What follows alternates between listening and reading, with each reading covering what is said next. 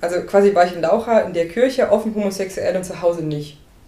Und damals habe ich das, glaube ich, auch nicht ähm, begreifen können, was das, wie wichtig das ist. Das ist jetzt nur, wenn ich so zurückblicke oder auch wenn ich darüber nachdenke, wie das anders gewesen wäre, wenn ich keinen Ort gehabt hätte, wo ich jemanden getroffen habe, der queer ist, mhm. wenn ich keinen Ort gehabt hätte, wo ich das einfach offen leben konnte, mhm. Äh, wie viel schwerer das gewesen wäre. Mhm. Also ich glaube, ich hatte einfach, oder wir hatten einfach super Glück, dass es diesen Ort gab. Voll. Ähm, und das war damals, damals war das halt einfach so und wir hatten diesen Ort und wir haben uns da sicherlich alle wohlgefühlt, aber wie groß das war und wie viel Bedeutung das wahrscheinlich für uns hat und für unsere Entwicklung, für ähm, das Eingestehen, ähm, dass man vielleicht auch homosexuell ist, äh, war das, glaube ich, super wichtig und hat richtig viel ausgemacht.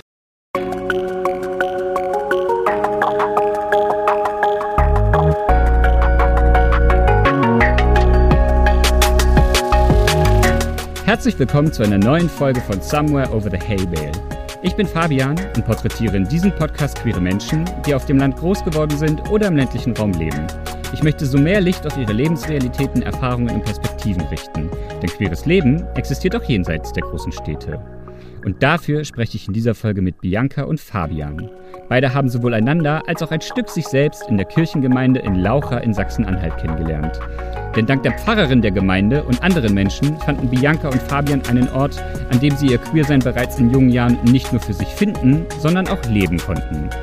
Mit Bianca und Fabian rede ich deshalb über Kirche als Ort gelebter Akzeptanz, eine sehr engagierte Gemeinde, PfadfinderInnen und Fabians Hochzeit als erste gleichgeschlechtliche kirchliche Trauung in Laucha. Dazu von mir vorab noch eine kleine Personal Note. Mit dieser Episode wird Somewhere Over the Haybale genau ein Jahr alt. Deshalb Danke an alle HörerInnen, SupporterInnen und all meine InterviewpartnerInnen, dass ihr mich auf dieser Reise begleitet. Somewhere Over the Hay Bale ist mir ein persönliches Herzensprojekt. Ich freue mich so sehr darüber, dass ihr dabei seid und ich kann das nächste Jahr mit euch kaum abwarten.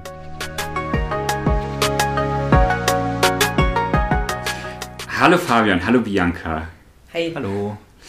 Hey, äh, ich freue mich wahnsinnig, dass ich heute mit euch sprechen kann. Und ähm, bevor wir loslegen mit allen Sachen, äh, ich möchte jetzt gerne anfangen, alle meine Gäste am Anfang zu fragen, mit welchen Pronomen sie sich eigentlich wohlfühlen. Mögt ihr mir das einmal verraten? Mit welchen Pronomen fühlt ihr euch wohl? Sie. Ja. Cool, danke schön. Wie lange kennt ihr beiden euch schon? So zehn, nee, länger, Quatsch, 15 Jahre, glaube ich. Ja. Also ich war, glaube ich, elf, als ich in den Jugendchor gekommen bin. Ach krass. Ja, auf jeden Fall schon super lange, aber wir haben vorhin schon mal darüber gesprochen, dass wir ähm, so gar nicht mehr so richtig auseinanderkriegen, wann genau wir uns kennengelernt haben, mhm. weil es eine relativ lange Zeit gab, in der wir uns zwar kannten, aber nichts miteinander zu tun hatten. So richtig angefreundet hatten wir uns dann erst später, als wir zusammen in Jena studiert hatten. Ah, echt? Ja, weil wir das gleiche Nebenfach hatten. Psychologie ah, okay. als Nebenfach und ähm, haben uns da quasi nochmal neu kennengelernt ja. wieder. Ja. Aber ich erinnere mich, wie wir tatsächlich in Laucha am Fahrgarten saßen und ich hatte irgendwie meinen Brief mit von der Uni und dann, da haben wir festgestellt, dass wir das gleiche Nebenfach haben. Stimmt. Und ja. vorher, vorher wart ihr so ein bisschen so, hey na, und dann seid ihr zusammen nach Jena gegangen quasi? Genau. Schon. Also haben uns in Jena getroffen quasi. Ah ja. Und vorher waren wir eben in dem, ähm, ja, in der jungen Gemeinde oder in dem Kirchen Chorkreis äh, in Laucha mhm. schon. Man hat sich gesehen, man hatte Schnittmengen vom Freundeskreis, aber war jetzt nicht so eng miteinander. Ja. Genau, jetzt habt ihr diesen Ort schon angesprochen, Laucha, um den soll es heute äh, ganz viel gehen. Ähm, aber ihr habt gar nicht in Laucha gewohnt, richtig? Sondern ihr habt eigentlich in anderen Orten gewohnt. Genau, ja. Also ich habe in Hohendorf gewohnt. Das ist wirklich ein sehr, sehr kleines Kaff, das keiner kennt, in der Nähe von Naumburg an der Saale. Mhm, also im Süden von Sachsen-Anhalt. Genau, ja, quasi schon fast Thüringen. So. Mhm. Ähm, ja, und da ist wirklich der Hund begraben. Inwiefern? ich glaube, da gab es damals, als ich ein Kind war, vielleicht so um die 60 Einwohner mhm, in dem Dorf. Das ist sehr wenig. Das ist sehr wenig. Ich glaube, jetzt gibt es mittlerweile auch nur noch 50 oder so roundabout. Ja, also wahrscheinlich gab es da einfach mehr Hunde und Katzen als Menschen auf jeden Fall. Bianca, wie war das bei dir? Ähm, genau, ich komme aus Burg Scheidungen. Das ist nicht so weit weg von Laucha. Also es sind fünf bis zehn Minuten im Auto, je nachdem. Ist auch mittlerweile äh, eingemeindet worden zu Laucha. Also ich mhm. muss jetzt immer Laucha auf meine Briefe schreiben, wenn ich einen nach Hause schicke. Genau, ich bin auch in Laucha zur Schule gegangen, sowohl Grundschule als dann auch später Gymnasium. Deswegen ist es für mich schon näher dran. Ähm, aber Burgscheidung an sich ist jetzt auch nicht so groß. Wir haben 400 Einwohner. Gefühlt, weil ich auch mit dem halben Dorf verwandt, das stimmt natürlich nicht, ne? aber dann war da halt die eine Familie, die auch irgendwie relativ viele Kinder hatte und dann habe ich da auch viel Zeit verbracht. Also ähm, ich glaube, ich hatte schon immer auch so Spielfreunde mhm. bei mir auf dem Dorf. Und dann, also korrigiert mich, wenn ich falsch liege, aber dann klingt das ja tatsächlich ziemlich äh, classy so. Laucha ist die nächstgrößere Stadt oder äh, zumindest der nächstgrößere Ort und es gibt wahrscheinlich eine Schule und alle Kids aus den darum gelegenen Gemeinden müssen dann halt immer nach Laucha tingeln, um Schulbildung zu erhalten, oder? Ja, also ich habe das nie als Stadt bezeichnet, Laucha. für mich war die nächstgrößere Stadt immer Naumburg. Mhm. Ja, aber Laucha war schon so, was so am nächsten dran ist, was eine Infrastruktur hatte, sage ich jetzt mal. Ne? Da mhm. war meine Schule, da war Einkaufsläden, da war ein Bahnhof, wo auch regelmäßiger vielleicht mal ein Zug fährt. Hm, bei mir ist es ein bisschen anders. Also bei mir war wirklich Naumburg so das nächstgrößere, wo ich dann auch immer hingefahren werden musste. Es fuhren ja keine Busse oder irgendwie sowas. Mhm. Ich bin erst ähm, mit einem Schulwechsel, als ich aufs Gymnasium gegangen bin, überhaupt mit Laura in Berührung gekommen. Also mhm. in der, das war damals noch siebte Klasse. Ich war der letzte Jahrgang, der erst äh, mit der siebten Klasse aufs Gymnasium gehen durfte. Danach war es ja fünfte Klasse schon. In Sachsen-Anhalt jedenfalls. Ähm, und vorher hatte ich damit gar nichts im Hut. Und mhm. durchs Gymnasium dann, ja. Und komme ich mal zu meiner Standardfrage. Wenn ich Laucher sage, was sind die ersten drei Dinge, die euch dazu in den Kopf kommen? Ähm, Heimat, mhm. tatsächlich. Rechts und Gemeinde. Mhm. Oder Gemeinschaft. Mhm. Ähm, wenn du sagst Heimat, ich, ich gehe da einmal kurz erst drauf ein, wenn du sagst Heimat, hast du noch Konecke gerade nach Laucha? Ja, viel. Also zum einen bin ich ja oft noch in der, in der Kirchengemeinde quasi mhm. vor Ort, dass ich da auch einfach Leute besuche, ähm, dass ich die Pfarrerin besuche, dass ich da mal anrufe oder mit unserem Kirchenmusiker ist ja mittlerweile ein Freund von uns, ähm, da noch viel Kontakt. Also wenn ich zu Hause bin, bei meinen Eltern quasi. Die wohnen noch in Bad Burgscheidungen. Burg, ja, Burgscheidungen. Genau, die wohnen noch in Burgscheidungen. Bin ich auch immer mal in Laucha mhm. und besuche da Leute. Also genau, also diese ganze Gegend ist für mich ähm, viel mit einem Heimatgefühl verbunden. Mhm. Und du hast halt, rechts hast du noch gesagt, äh, gibt es ja. so, auch dieses äh, tendenziell omnipräsente Nazi-Problem? Ja, ich glaube, ja, ich glaube Laucha auch mehr als vielleicht in anderen Dörfern. Genau, also ne, wir waren da schon in so einer Blase drin, aber mhm. wenn man mal objektiv auf Laucha guckt, ist es, glaube ich, schon sehr rechts geprägt. Ganz berühmt auch äh, dieser Fußballtrainer, der diese Jugendmannschaft trainiert hat, der auf, also ich glaube, das war so der bekannteste NPDler in Mitteldeutschland. Mein Fußballtrainer war das damals. Echt? Mhm. Hast du das damals gewusst, als du beim Fußball warst? Ich glaube nicht. Da war ich, glaube ich, viel zu jung, um diese Thematik überhaupt mhm. zu verstehen. Also als ich im Verein war jedenfalls. Aber das Hitlerbärtchen hätte schon ein Hinweis sein können. Hat, hatte der einen Hitlerbart? Ja, ja, der hat einen Hitlerbart und einen Fukuhila. wow. Ja, ich, ich glaube, das ist einfach, der ist einfach ein krasses Bild für die Gegend mhm. geworden, dadurch, dass er dann auf ganz vielen NPD-Plakaten auch drauf war und irgendwie auch aktiv Krass. in der NPD war. Und dann gab es auch ganz viele Diskussionen, dass er nicht mehr trainieren darf. Und jetzt darf er aber, glaube ich, doch noch. Ich weiß ehrlich gesagt nicht, mhm. aber gerade noch Kinder trainiert oder nicht. Was sind deine drei Sachen, an die du denkst, wenn du an, an Laucher denkst? Ja, ähm, ich hatte auch NPD als, als allererstes. auch die gleiche Story mit dem Fußballtrainer? Genau. Ähm, was ich immer sehr bezeichnend fand damals, wir hatten zum Beispiel einen Busfahrer, äh, der hat immer sein, äh, sein, also es war ein korpulenterer Mann, älterer korpulenterer Mann, der sein Hemd immer so weit offen getragen hat, dass man seine weiße Brustbehaarung gesehen hat, damit jeder auch sein eisernes Kreuz ähm, als Kette sieht. Oi boy. Und der hat sich tatsächlich auf offener Straße mit dem Fußballtrainer mit Hitlergruß begrüßt, oh so im Gott, Leute! Auch, das ist schön, der wohnt bei mir im Dorf. Also der hat an seinem Briefkasten eine schwarz-weiß-rote Fahne, der hat das Eiserne Kreuz an seiner Tür hängen und ich meine zu wissen, dass der auch ein Hitlerbild in seiner Garage hat. Ähm, dadurch, durch da immer mal vorbeigelaufen bin. Ja. Ähm, der hat und eine Fahne im Garten hat er auch noch, eine mhm. schwarz-weiß-rote. Scheiße.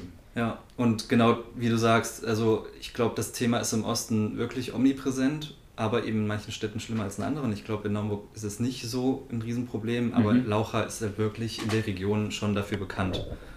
äh, ja, dass da die NPD sehr stark ist und halt eben auch viel, ja, ich sag mal, versucht hat wirklich oder die, ja, ich sag mal, Jugendarbeit gemacht hat, also versucht hat, irgendwie mhm. an die junge Generation ranzukommen. das ist ja auch so, ein, so eine Klassik-Nazi- Taktik mit so bürgerlichem Anstrich, dass sie so ihren Kack halt irgendwie an Leute weitergeben können, die das noch nicht so kritisch reflektieren können, sondern das von Anfang an da in die Köpfe reinpacken. Genau, mhm. ja.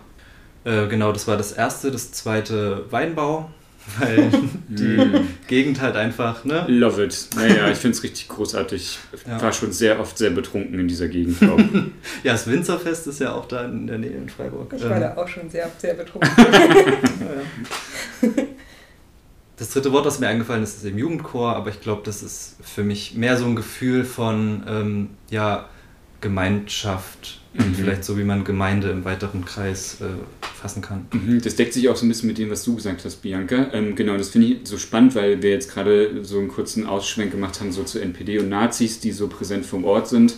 Ähm, genau, und ihr habt ja eigentlich einen ganz anderen Ort für euch in Laucha gefunden, nämlich äh, die Kirchengemeinde vor Ort.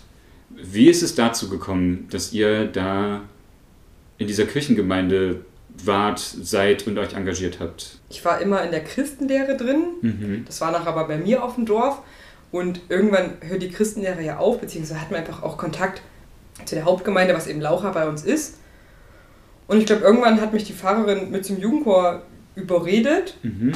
Ja, da haben wir uns auch kennengelernt, dann tatsächlich. Ähm, genau, das, das fand ich einmal sehr schön, und ich bin auch durch die Pfadfinder ähm, nochmal nach Laucha gekommen. Mhm. Ich glaube, das war, genau, es gab so ein Kinderbibelcamp, hieß das. Ähm, das war einfach Zelten, Feuer machen und irgendeine Bibelgeschichte nach, spielerisch erleben. Mhm. Das waren auf jeden Fall immer sehr schöne Erinnerungen. Und dann waren da die Pfadfinder und da war mein Cousin dabei und irgendwie noch so andere, die ich kannte. Ähm, ich glaube, es waren nur Jungs. Äh, aber da habe ich ganz gut reingepasst und ich habe gesagt, ich will das jetzt auch machen und bin dann zu den Pfadfindern gekommen, die sich in Laucha eben getroffen haben. Und also eins von beiden war zuerst, entweder war zuerst Pfadfinder und dann bin ich auch mit in den Jugendchor oder andersrum. Mhm. Ähm. und ähm, bei mir war es eine Freundin, die mich da sozusagen mit, mit reingedragt hat, die ähm, war, glaube ich, da schon vorher im Jugendchor drin und hat mich einfach mal gefragt, ob, wir, ob ich da mal mitkommen möchte und ich war da mit dabei und das hat sich dann irgendwann so etabliert, dass wir den kompletten Donnerstag nach der Schule dann immer da im, im Dunstkreis von, mhm. von äh, Jugendchor und, und ähm, junger Gemeinde verbracht haben. Also wir haben dann da rumgehangen mit den Leuten, die da waren, ähm, haben dann da gesungen und ab einem gewissen Alter dann abends noch irgendwie ein Bierchen getrunken zusammen, bis mhm. ich dann wieder sozusagen nach Hause gefahren wurde von der Pfarrerin. mhm. ähm, ja, und das, da hat sich dann einfach so, eine, so ein Freundeskreis gebildet und etabliert, ähm, der teilweise auch noch bis heute besteht, was irgendwie das Coole daran ist.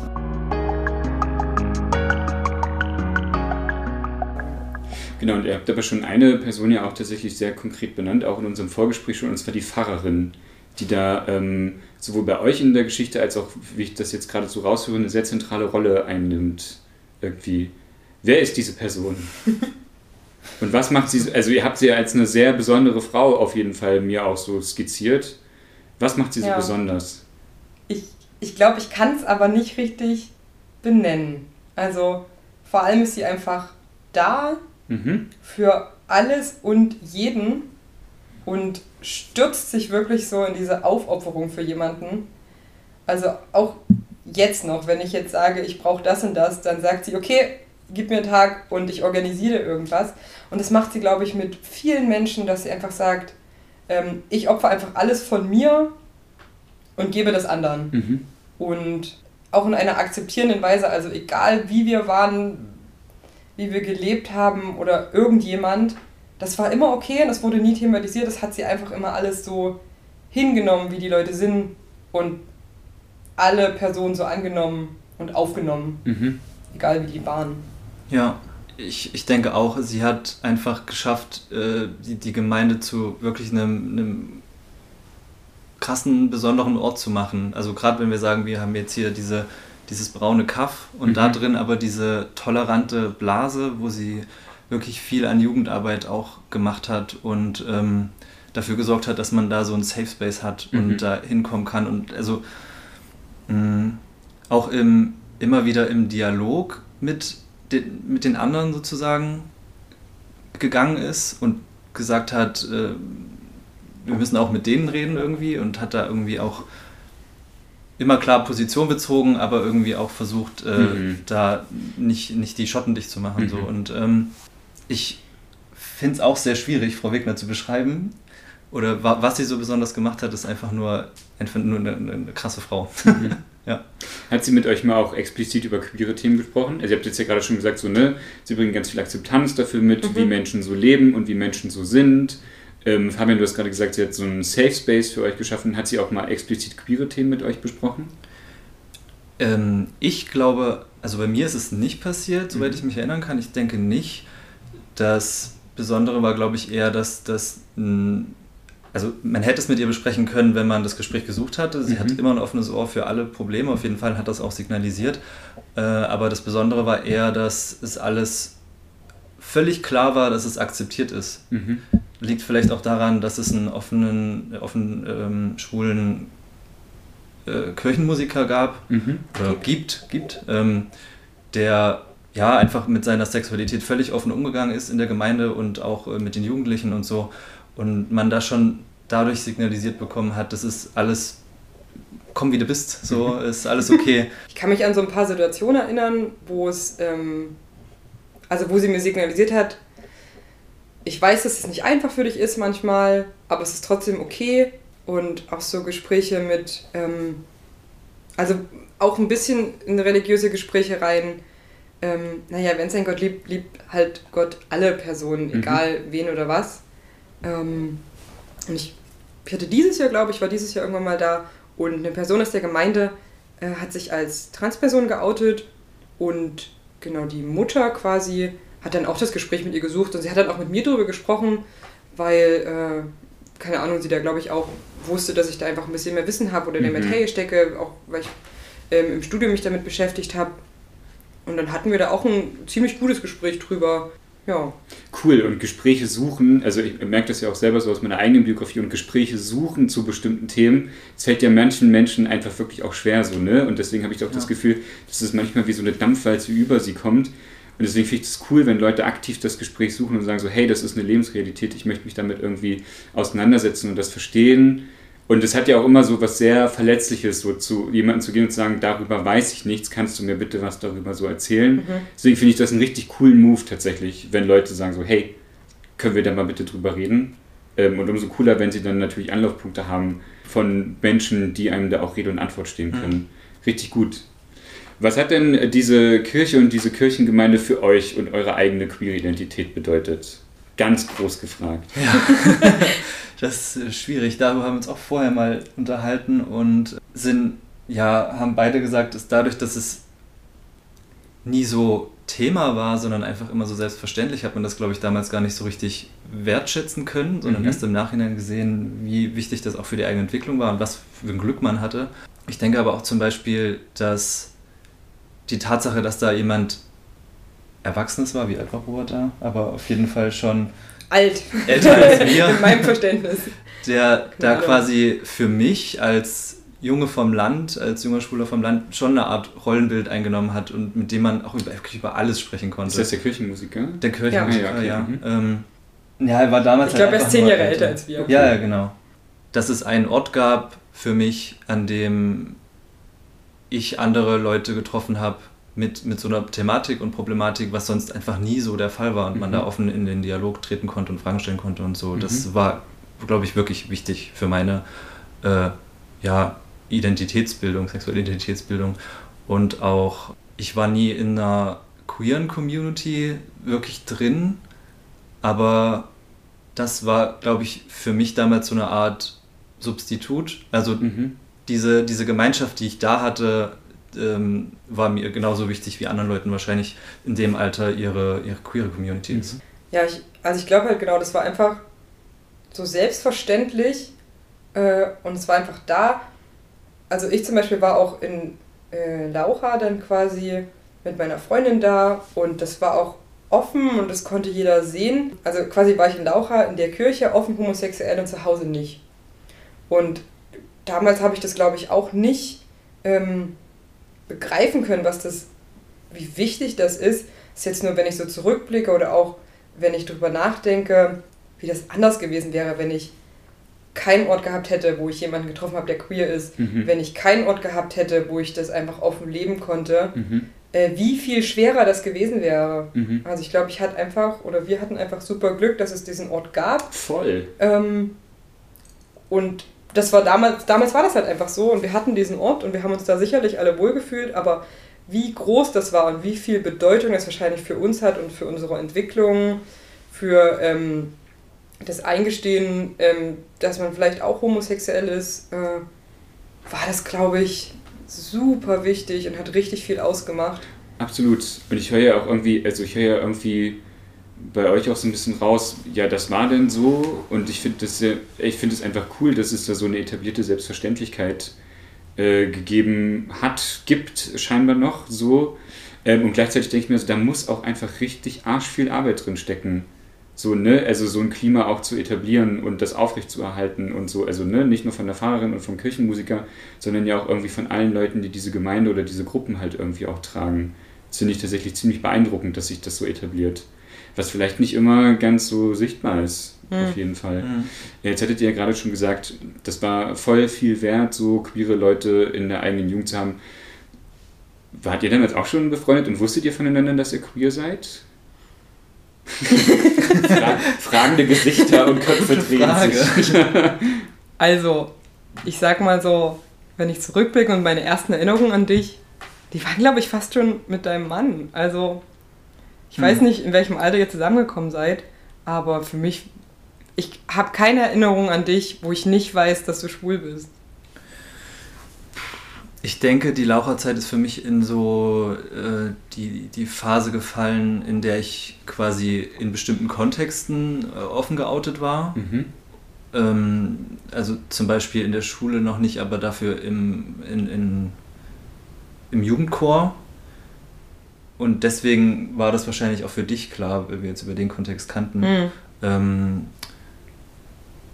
ich weiß auch noch, also ich glaube zum Beispiel, als ich da das erste Mal war und noch gar nicht so richtig selbst mit, mit mir und meiner Sexualität im Reinen war, äh, da war das irgendwie, hat das der, der Kirchenmusiker schon vermutet oder so, habe ich dann im Nachhinein mal so erfahren und das war dann auch relativ schnell da offen raus und, und kein Thema mehr. Also, mhm. ähm, also ich denke, ich, dass du es von mir wusstest, ist, glaube ich, äh, gut nach, also wird wahrscheinlich stimmen. Andersrum weiß ich es ehrlich gesagt gar nicht. Ich weiß auch gar nicht, ich glaube auch nicht, dass das an, also das kam ja bei mir auch erst später äh, zum Thema. Also ich glaube, mhm. das war ja erst so relevant, als ich 16 war und mir das selber erst bewusst wurde, quasi.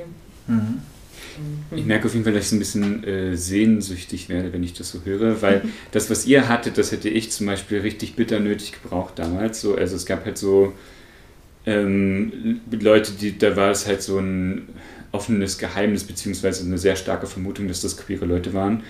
Äh, es gab aber keinen Kontext und keinen Raum und keine Möglichkeit, sich tatsächlich cool zu outen und zu leben und deshalb haben mir und ich glaube auch einfach vielen anderen Leuten, so denen ich kannte, einfach so positive Bezugsbilder gefehlt. Mhm. Ja. Ähm, was ja auch so ein Grund ist, warum ich diesen Podcast tatsächlich mache, ähm, was tatsächlich aber auch ein Grund ist, warum ich mein Coming Out einfach in Anführungsstrichen ziemlich lange verschleppt habe, auch so, weil ich einfach immer dachte, nein, das geht nicht. Und ich merke da, wenn ihr das gerade nochmal so erzählt mit dieser Selbstverständlichkeit, wie wichtig das ist, so Anknüpfungspunkte zu haben. Und gleichzeitig frage ich mich, also ähm, Bianca, ich glaube, du hast gesagt, ihr habt mhm. da irgendwie auch so ein bisschen in der Blase gelebt. Mhm. Ähm, wie war das außerhalb der Kirche? Also ich meine, Fabian, du hast ja gerade schon gesagt, du warst in Kontexten geoutet. Wie war das mit Schule, äh, den Orten, in denen ihr gewohnt habt? Wie war das mit Familie? War das auch alles so geschmeidig oder? Nee. zu Hause habe ich mich erst geoutet, als ich 18 war und ins Ausland gegangen bin. Mhm. Und dann auch nur von meiner Mutter per E-Mail. Es war richtig feige. Es war, aber so ist das passiert. Ähm, mein Vater hat noch mal länger gedauert. Und in der Schule ähm, habe ich mich nie richtig geoutet. Mhm. Also ich, ich hatte dann halt mit 16 eine Freundin und das habe ich so Stück für Stück, also am Anfang hat das niemand gewusst und dann so Stück für Stück den engsten Freunden und dann irgendwie ähm, die ganze Theatergruppe, weil wir hatten uns auch in der Theater AG kennengelernt. Mhm. Und, ähm, Cute. Bin, also ich bin der Theaterpädagoge, das ist nicht mehr so Stimmt, cute das, da story. dir wahrscheinlich das Herz auf. Ja, genau. Es, es wusste dann halt diese kleine Gruppe, aber mehr habe ich in der Schule nie, nie gesagt. Ich habe mich in der Schule nie geoutet. Wir haben das in der Schule auch nicht gezeigt, Mhm. außer halt äh, in dieser, auch wieder so einer Blase quasi. Ähm, genau, dann, dann gab es Laura, sie ist dann auch mit in die, in die Kirche gekommen, ist dann auch mit in den Chor gekommen, in den Chor gekommen. Und da war das einfach offen, da waren wir einfach zusammen. Äh, wa- was gibt es noch für Kontexte? Also in meinem Dorf quasi auch nicht. Mhm. Das hätten ja meine Eltern dann mitgekriegt. Es war, glaube ich, einfach der einzige Ort auch, wo ich so richtig offen queer war. Ja. Auch einfach, weil es nicht hinterfragt wurde. Mhm.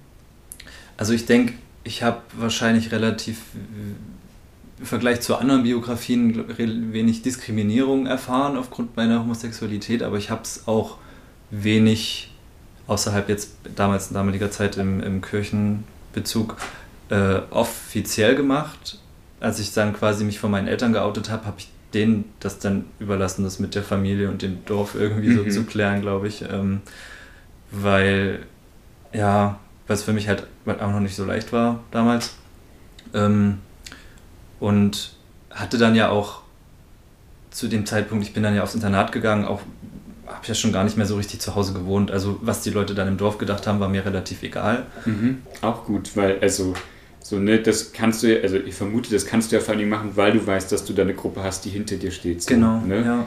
Also ich hatte das eine ganze Weile nicht, deswegen war es mir nie egal, was die Leute im Dorf über mich gedacht haben. Mhm. Gerade die Jugendlichen, weil ich mir gedacht habe, das ist die Gruppe, mit der muss ich klarkommen. Genau, ja. Und also finde ich spannend gerade, das zu hören. Ja, Gruppenjugendliche gab es ja zu dem Zeitpunkt gar nicht mehr im Dorf. Es Ja, ging ja. jetzt sein. Aber, aber ja, ich verstehe das schon. Ähm, aber insofern, so was die anderen älteren Leute im Dorf so Mhm. gesagt haben, war mir dann zu dem Zeitpunkt zum Glück egal, eben weil ich vorher die positiven Erfahrungen gemacht habe, denke ich. Wundern sich Leute manchmal oder gibt es irgendwie auch Irritationen, wenn ihr sagt, hey, wir sind christlich und queer? Immer. Immer. Ja. Also, Leute, die mich kennen, ne, die, die wissen das und dann Mhm. war das schon mal Thema. Aber ich habe das Gefühl, jedes Mal, wenn dieses, wenn das zusammenkommt, dieses, also ne, Leute, die mit mir zu tun haben, wissen in der Regel, dass ich lesbisch bin und das kommt irgendwann auf. Ähm, und irgendwann kommt halt auch auf, dass ich äh, was mit Kirche mache. Mhm. Mm, Und es wirft immer Irritationen auf. Es ist immer so dieses, ach krass, wie kann das denn sein? Mhm. Oder fragende Blicke.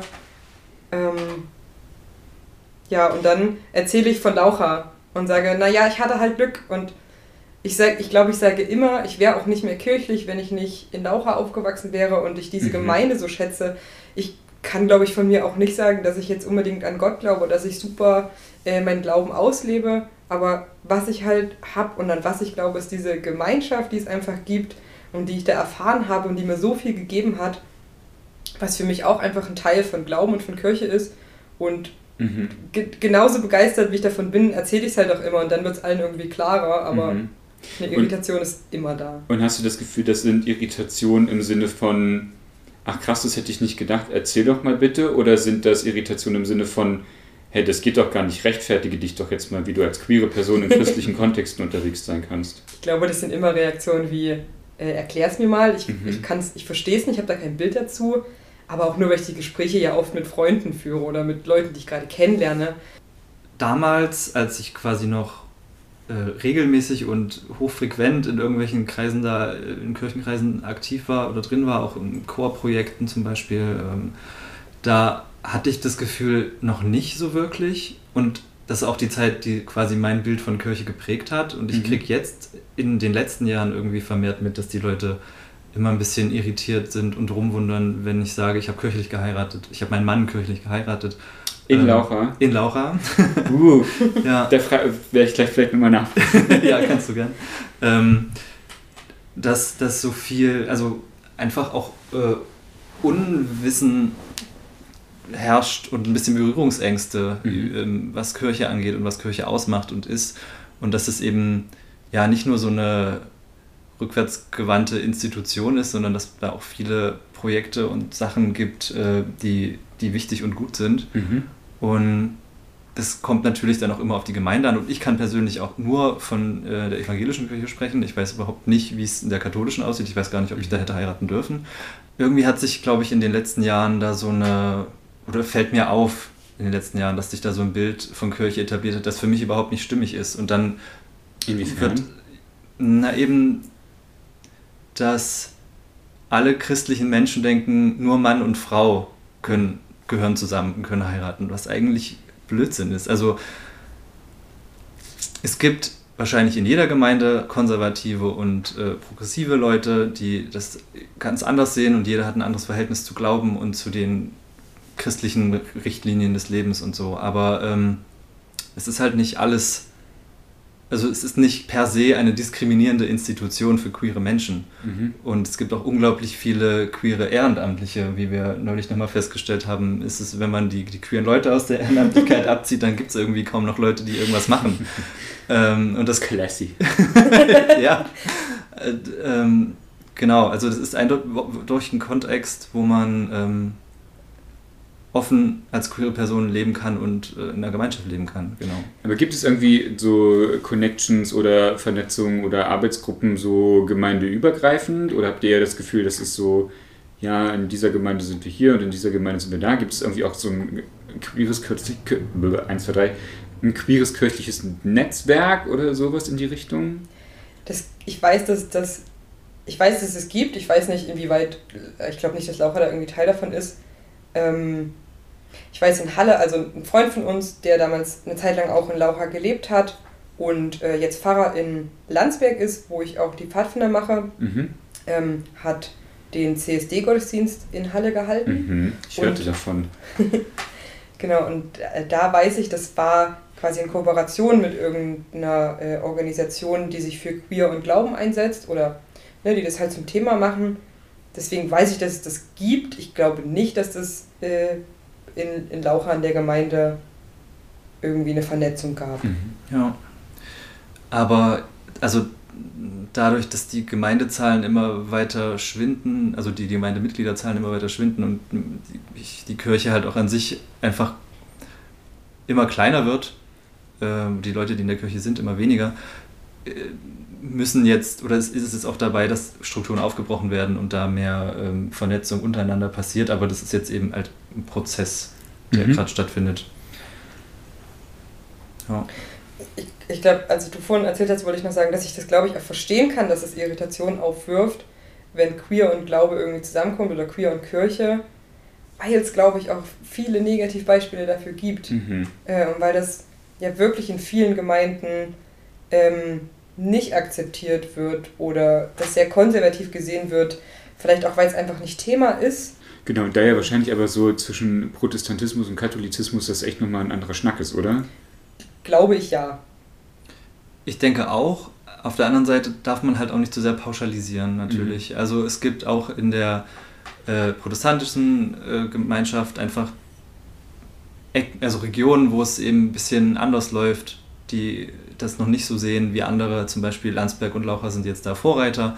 Die haben aber auch zu kämpfen mit kleineren Gemeinden innerhalb oder mit angrenzenden, wo ähm, die das alles noch nicht so sehen. Und zum Beispiel in, jetzt in Landsberg in der Gemeinde gab es auch die Abstimmung im Gemeindekirchenrat. Ja, wo? Ja. ja, Gemeindekirchenrat, ähm, darüber, ob ähm, queere Paare jetzt auch getraut werden dürfen oder Ja. ob es da nur, ein, Es ging, glaube ich, nur um, also es geht nur um gleichgeschlechtliche Paare. nur Mhm. gleichgeschlechtlich, ja, siehst du. ne? Hm. Ja, ja, genau. Ähm, Und wie ging es aus? Wie gesagt, das ist der Freund von uns, der in Laucha auch viel groß geworden ist Mhm. und jetzt in Landsberg eben Pfarrer ist und der von Anfang an gesagt hat, ich, ich will das zum Thema machen und ich will diese Abstimmung haben, bevor ein Paar auf mich zukommt und sagt, sie möchten getraut werden. Okay, Ähm, cool. Genau, also ne, auch mit uns lange befreundet. Ich glaube, deswegen ist er auch, also ich sage jetzt einfach mal, dass es vielleicht ein bisschen an uns liegt, dass dieses Thema präsenter für ihn ist. Genau, es gab quasi eine Person in diesem Kirchenkreis, die das absolut nicht wollte. Da gab es richtig Streitgespräche, also die haben sich nicht eingeschrieben, aber es gab ne, Diskussionen darüber und ähm, die konnten sich nicht einigen und das Ende vom Lied war, dass es eine Abstimmung im Gemeindekirchenrat gab. Ich habe da auch tatsächlich einen Brief hingeschrieben und habe gesagt, hier, ich bin homosexuell, ich arbeite ehrenamtlich in eurer Kirche, das ist ein Thema. Macht euch das bitte bewusst, dass ich nicht die Einzige sein werde Mhm. und dass es bestimmt viele in eurer Gemeinde gibt. Genau, und jetzt war die Abstimmung und äh, es ist positiv ausgegangen. Es hat quasi nur die, diese, eine, diese eine Person dagegen gestimmt und die ist jetzt auch aus dem Gemeindekirchenrat ausgetreten. Aber ja, jetzt ist es in allen Gemeinden in Landsberg durch, dass die gleichgeschlechtliche Paare trauen würden. Okay, nice. Genau, das meine ich. Man hat es halt immer mit Menschen zu tun und die sind natürlich verschieden. Das heißt, man hat überall auch Leute, die andere Ansichten haben. Und Mhm. deswegen denke ich, wenn wir jetzt nochmal zurück auf katholisch-evangelisch gehen, da wird es auch so sein, die sind vielleicht tendenziell alle ein bisschen weiter in der einen Ecke, aber ich denke nicht, dass man deswegen sagen muss, ähm, das gibt es nur hier bei uns, bei den Protestanten. Nochmal für mich zum Verständnis. Jede Gemeinde beschließt das selbst, ob sie das machen oder nicht. Also, Oder gibt es da nee. irgendwie auch von der EKD irgendwie eine Grundsatzentscheidung oder irgendwie sowas? Also bei uns ist ja die EKM und ich das, glaube heißt, das heißt, die. Evangelische Kirche Ah Mitteldeutschland, ja, okay. glaube ich. Ja. Ähm, soweit ich weiß, haben die gesagt, ähm, nee, wir machen das auf jeden Fall. Ich glaube, die EKM hat gesagt, äh, gleichgeschlechtliche Paare trauen ist gar kein Problem in unserer Kirche. Aber äh, die PfarrerInnen müssen ja trotzdem immer mit ihrer Gemeinde arbeiten. Mhm. Ich weiß, Frau Wegner hat euch damals einfach getraut, ohne das mit, ihr Gemeinde, mit der Gemeinde irgendwie abzusprechen. Ja. Sie hat das Rebel. einfach. Sie hat das. ja, ist sie auch ein bisschen. Äh, aber glaube ich auch mit dem Wissen, dass das für niemanden ein Problem gewesen wäre. Mhm. Und ähm, unser Freund in Landsberg wollte halt, glaube ich, einfach, dass da alle auf einem Level sind und dass das bewusst wird. Deswegen hat er vorher diese Abstimmung Cool. äh, gemacht. Gut. Genau das ist es ja, also das ist ja auch so ein, so ein Credo, was ich ein bisschen vertrete, so, ne? Sicherheiten schaffen, bevor die Hütte brennt. So, Genau. Damit nicht alle immer erst die Hände über den Kopf zusammenschlagen, wenn queere Personen auf einmal da sind und sagen, hey, wir möchten das, was alle auch möchten. Und alle dann so, ah, was machen wir damit? Sondern so, ne, sich also im Vorhinein schon mit beschäftigen und Sicherheiten einfach schaffen, bevor irgendwie nur die Tugend aus der Not heraus erwächst. So, finde ich richtig gut, Ja. auf jeden Fall. Ja, ich glaube, genau so war der Plan dahinter. Genau. Und bevor ich nochmal ähm, äh, vielleicht in Richtung deiner Trauung äh, komme, jetzt hattest du hattest ja gerade auch schon, Bianca, du hast ja gerade auch schon so ein bisschen korrigiert, ähm, es geht vor allen Dingen um äh, die Trauung gleichgeschlechtlicher Paare. Mhm. Ähm, so queer ist ja ein großes Spektrum, sowohl was sexuelle Orientierungen als auch Geschlechtsidentitäten angeht. Habt ihr das Gefühl, irgendwie Themen von transgeschlechtlichen Menschen, intergeschlechtlichen Menschen gibt es irgendwie auch, startet gerade was an Sensibilisierungsarbeit, an Sichtbarkeiten? Also ich glaube halt ganz allgemein gesellschaftlich ist Homosexualität sowas, was mittlerweile jeder kennt, wo alle schon mal was gehört haben, wo sich alle schon mal eine Meinung zu gemacht haben und dann kommen jetzt ähm, auch so Transsexualität, was glaube ich auch schon viel Thema ist. Ähm, und dann kommen ja aber noch ganz viele andere Sachen, wo sich Leute noch überhaupt keine Gedanken zu gemacht haben oder was überhaupt noch nicht so in die Öffentlichkeit gekommen ist. Und ähm, ich glaube, genauso ist es auch mit der Kirche, dass Homosexualität jetzt ganz viel Thema ist, weil es auch einfach gesellschaftlich schon viel Thema ist und viel präsenter ist. Aber da gibt es ja noch so viel mehr und das wird halt auch noch nicht mitgedacht. Aber das gilt jetzt, glaube ich, nicht nur für Kirche, sondern das gilt halt allgemein. Sehe ich genauso. Die Schön. Sichtbarkeit des Themas ist jetzt halt einfach in den letzten Jahren extrem hochgegangen Mhm. und ähm, da muss jetzt halt schnell reagiert werden, aber das passiert natürlich auch jetzt nicht ad hoc, Mhm. sondern sukzessive und äh, da Sie- wird viel passieren. Seht ihr da irgendwie, oder was für Potenziale seht ihr darin, dass Kirche diesen Prozess von queerer Sichtbarkeit und queerer Sicherheit weiter unterstützen kann? Oder seht ihr Kirche da sogar mit in, in Verantwortung? Ich sehe alle Menschen in Verantwortung, von daher auch die Kirche. Na, ich glaube, die Kirche hat viele Möglichkeiten, was, was mitzubewirken, weil es ja doch immer ähm, einen großen Menschenkreis quasi betrifft. Also wenn die Kirche jetzt sagt, ähm, wir führen zum Beispiel nochmal Taufen durch für Leute, die jetzt eine Transition durchgemacht haben und Mhm. sagen, wir taufen dich jetzt nochmal unter deinem neuen Namen oder sowas. Äh, Als spontane Idee, ich glaube, das würde viel ausmachen.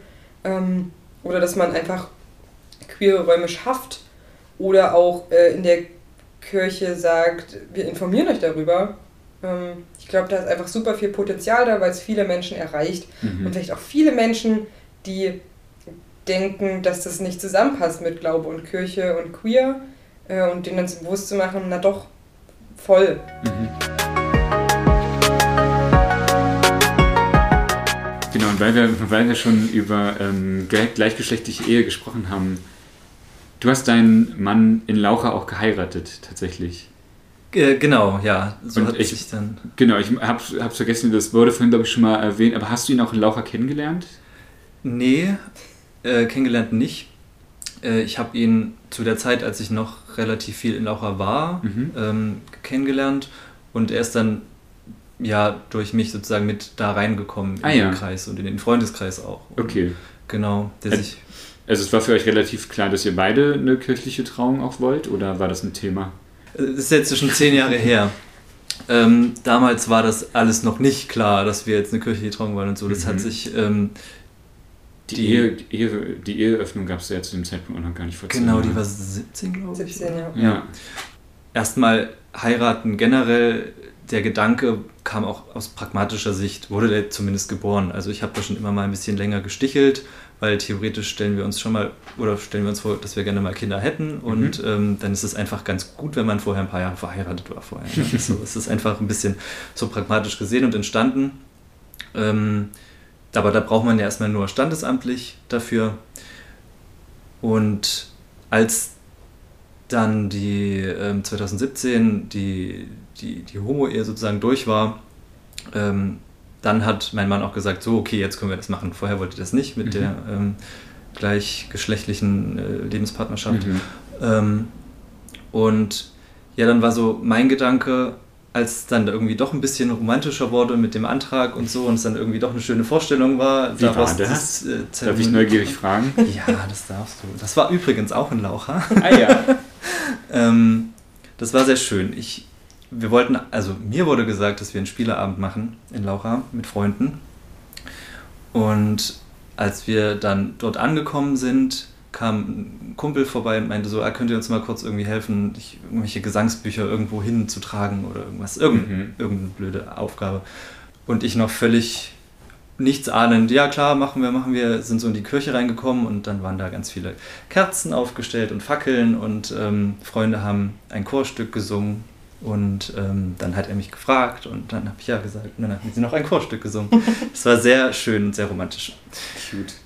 genau. Und ähm, als es, wie gesagt, auch unter anderem dadurch dann der, der romantische Gedanke der Ehe dann irgendwie dazu kam zu dem pragmatischen, dachte ich irgendwie so standesamtlich, die standesamtlichen Trauungen, die ich erlebt habe, waren halt alle, nicht alle, aber ein bisschen unpersönlich, mhm. so generell. Und die kirchlichen Trauungen, die ich erlebt habe, gerade bei ähm, Frau Wegner, waren halt echt richtig cool. Und da sich ja mit Laucher irgendwie auch so ein Kreis dann schließt, ne, habe ich mir auch gedacht, ja, voll. Ähm, wollte ich das dann oder wollten wir das dann gerne dort machen und dann hatten wir richtig ja den Jackpot, dass wir quasi zwei Pfarrer hatten, einmal Frau Wegner und einmal äh, den Freund aus Landsberg, der jetzt ein ah, ja. ist.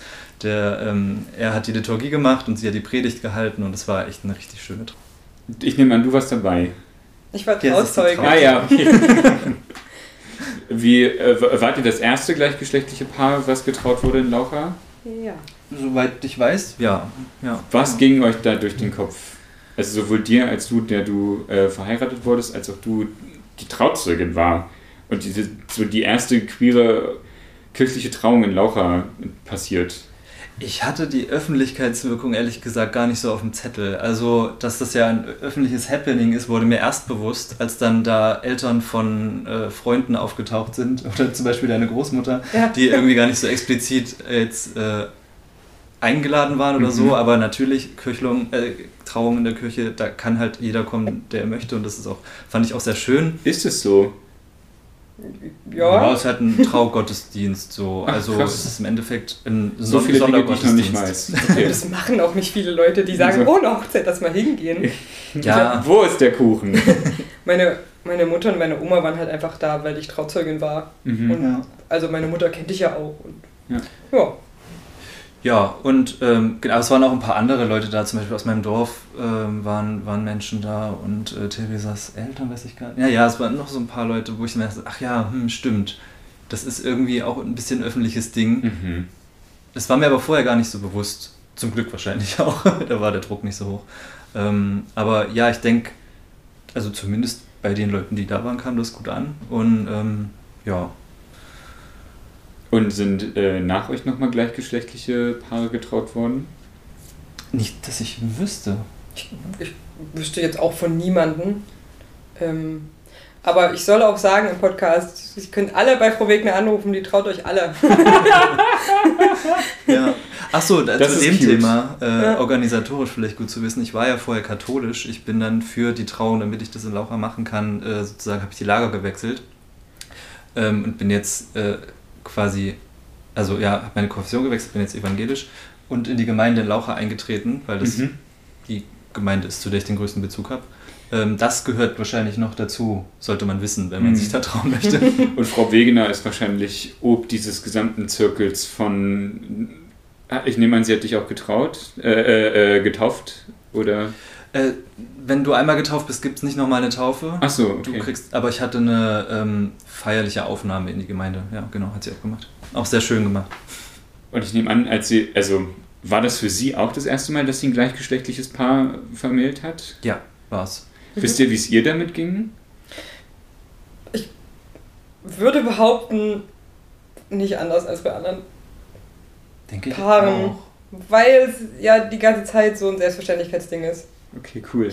Also sie hat nichts, nichts gesagt im Bezug, vielleicht frage ich sie nochmal, aber. Ja, Ähm, also nicht jetzt wie, wie unser Freund aus Landsberg, der, der freut sich da schon übelst drauf und Mhm. äh, ist, da, ist da ganz äh, aufgeregt. Aber ähm, ich glaube, für Wegner war das irgendwie Mhm. völlig selbstverständlich. ich habe sich einfach gefreut, dass sie euch trauen kann, weil sie euch so gern hat. Ja. Cute. Jetzt hatten wir gerade so über, über deine Hochzeit gesprochen. Bianca, ich wollte gerne bei dir nochmal nachfragen. Du hast gesagt, dass du bei den Pfadfinderinnen und Pfadfindern so sehr aktiv Mhm. warst oder auch noch bist sogar, oder? Bist, genau, also bin ich wieder wahrscheinlich. Mhm. Genau. Ähm, ich war in, in Laucha quasi erst Mitglied und irgendwann habe ich dann da eine Gruppe geleitet und irgendwann habe ich auch den Stamm mitgeleitet. Ähm, Heißt das Stämme bei den PfadfinderInnen? ja, Okay. genau. Bin aber halt irgendwann weggezogen und hatte einfach auch nicht mehr die Zeit, ständig in Laucha zu sein und das zu machen. War dann nur noch ein bisschen auf so größeren Sachen aktiv oder dabei, wenn hier so deutschlandweite Lager sind oder sowas. Und genau, Werner, also unser Freund aus Landsberg, der da jetzt Pfarrer ist, da war klar, der hatte damals die Pfadfinder geleitet und auch mich quasi als Gruppenkind gehabt. Ähm, aber dann ja irgendwie auch eine Freundschaft entstanden und weiter Kontakt gehabt und etc. Es war klar, wenn der irgendwann seine Gemeinde hat und Pfarrer ist, dass er wieder Pfadfinder macht. Mhm. Und dann war er halt hier so in der Nähe. Ne? Man weiß ja mal nicht, wo es hingeht, wo man quasi eingesetzt wird als Pfarrer. Und dann war er dann aber so nah an Leipzig dran und irgendwann war Thema so, ich komme jetzt an in der Gemeinde, gib mir noch ein bisschen, dann mache ich den Pfadfinderstamm wieder auf. Ich so, mach den auf, ich mache dir die Kindergruppe. Genau, und jetzt, jetzt haben wir den Stamm quasi zusammen seit einem Jahr. Ich mache die Kindergruppe, also die ganz kleinen. Und Das heißt, welche Altersklasse? Sechs bis zehn Mhm. sind die Wölflinge. genau, und äh, Werner macht quasi die nächste Altersstufe. Ja, und jetzt sind wir dabei, das aufzubauen und haben da auch von jetzt auf gleich äh, ziemlich viele Kinder, also 25 Kinder an der Hand gehabt. Ja, ich glaube, die Gemeinde hat so ein bisschen auf was Cooles gewartet für die Kinder. Mhm. Und es sind aber auch nicht nur Kinder aus der Gemeinde. Also Mhm. klar ist das jetzt irgendwie, es gibt verschiedene Verbände, so deutschlandweit, und das ist jetzt nun mal der christliche, in dem wir sind. Da kann aber jeder mitmachen. Also es ist jetzt nicht Voraussetzung, so ist es halt einfach. Und ist da Coming Out Queerness auch cool? Ja, das ist so ein bisschen die Frage. Also ich habe mich jetzt nicht offiziell als queer geoutet. Mhm. Ähm, ich habe mich jetzt vor diesem GKR offensichtlich geoutet, in diesem ich diesen Brief geschrieben habe, wo es um diese Abstimmung für diese Ehe ging. Ich habe mich aber jetzt nicht vor die Gruppe gestellt und sagt, so ich bin Bianca, ich bin lesbisch, ich leite jetzt äh, ihre Kinder an. Mhm. Ich glaube, auch ein bisschen durch den Podcast habe ich gedacht, ich fände es aber, glaube ich, cool, wenn ich es demnächst mache. Oder wenn ich das öffentlicher machen würde. Auch nochmal so drüber nachgedacht, ne, was, was Robert für uns war, also der Kirchenmusiker in Laucha, dass ich das, glaube ich, schön fände, ähm, wenn ich das auch sein könnte. Einfach eine queere Person, die Leute kennen. Mhm. Ähm, nichtsdestotrotz, also ich habe eine Regenbogenfahne auf meiner, auf meiner Kluft äh, draufgestickt und die Kinder haben natürlich auch gefragt, wofür die steht. Ich gesagt, na, das ist halt, ähm, dass man alle Menschen toleriert und jeder leben kann, wen er will, etc. Also ich verstecke das ja nicht und wenn jetzt jemand fragen würde, würde ich auch ehrlich antworten, aber so, dass Mhm. ich es offiziell gemacht habe, war nicht der Fall. Ich glaube, man kommt auch selten in eine Situation, wo man sagt, ähm, so Kinder, ich muss euch da mal was sagen. Aber ich glaube, äh, jetzt so in den letzten Tagen auch nochmal intensiver darüber nachgedacht, dass ich glaube, dass ich es glaube gerne machen würde. Mhm. Jetzt haben wir viel über Laucha gesprochen. Laucha ist so ein zentraler Ort und ja nicht nur ein geografischer Ort, sondern auch ein emotionaler Ort in eurem Leben. Ja. Wenn ihr so in die Zukunft blickt, geht es irgendwann mal zurück nach Laucha eigentlich? Oder? Ich könnte es mir generell, also wenn ich darüber nachdenke, wenn ich mal irgendwann wieder auf ein Dorf ziehen will, kann ich mir auch vorstellen, dass es so die Region wird. Einfach weil es auch wirklich eine schöne Region ist. Äh, da gibt es guten Wein, da gibt es eine gute Landschaft. Da ist man. gute Reihenfolge. Prioritäten richtig gesetzt. Und da ist man halt irgendwie auch zu Hause. Irgendwann ist halt auch Frau Wegner nicht mehr da und dann weiß ich gar nicht, ob das nicht dann super traurig ist ja. in Laucha. Ich denke auch, dass Laucha für mich eher zum Großteil mit nach Leipzig gekommen ist, wenn ich das mal so sagen darf, weil du hier bist und andere Freunde auch. Mhm. und ähm, das, was Laucha so auf, ausgemacht hat, viel immer noch existiert. Und man geht da nochmal hin, wenn da irgendwelche Happenings sind, ähm, Passionsspiel oder so oder irgendwelche Anlässe, ähm, aber ja, wie gesagt, der, der Freundeskreis oder die, der sich da etabliert hat, den gibt es ja noch und der wird auch weiter existieren mhm. in der mhm. Zukunft noch. Ja. Gibt es, was ihr noch sagen, ergänzen, nachtragen wollt, während das Mikrofon noch läuft? Irgendwas, das euch noch auf den Lippen liegt? Ich glaube, ich spreche für uns beide, wenn ich einfach mal ganz großes Danke sage, auch an die Gemeinde Laucha, an Frau Wegner, an Robert, noch an Werner in Landsberg, der, also die alle daran arbeiten, dass Kirche irgendwie ein Ort für uns ist, wo wir da sein können, wo wir sein können, wie wir wollen, der für uns ein Ort war, wo wir aufgewachsen sind, äh, als queer und das überhaupt kein Problem war, dass es für uns so eine tolle Erfahrung war und uns einen Ort gegeben hat, der uns irgendwie äh, sicher erschien, sodass wir uns da outen konnten. Und vielleicht auch noch ein Appell an, an andere Gemeinden und Kirchen, dass das super wichtig ist, dass das akzeptiert wird und dass man da offen für ist, als Raum und der so viele Chancen für heranwachsende Menschen, aber auch für Erwachsene bietet. Ja, ich schließe mich in allen meiner Vorrednerinnen an, auf jeden Fall.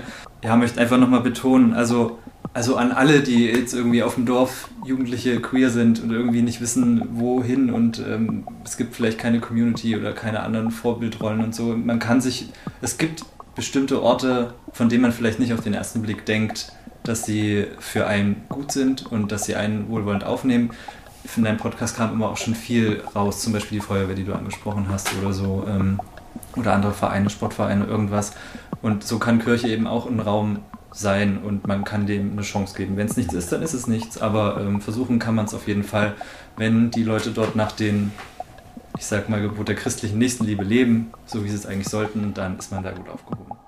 Die Stories von Bianca und Fabian haben mich tief beeindruckt. Vor allem, wie überaus engagiert Frau Wegner für die Gemeinde eintritt.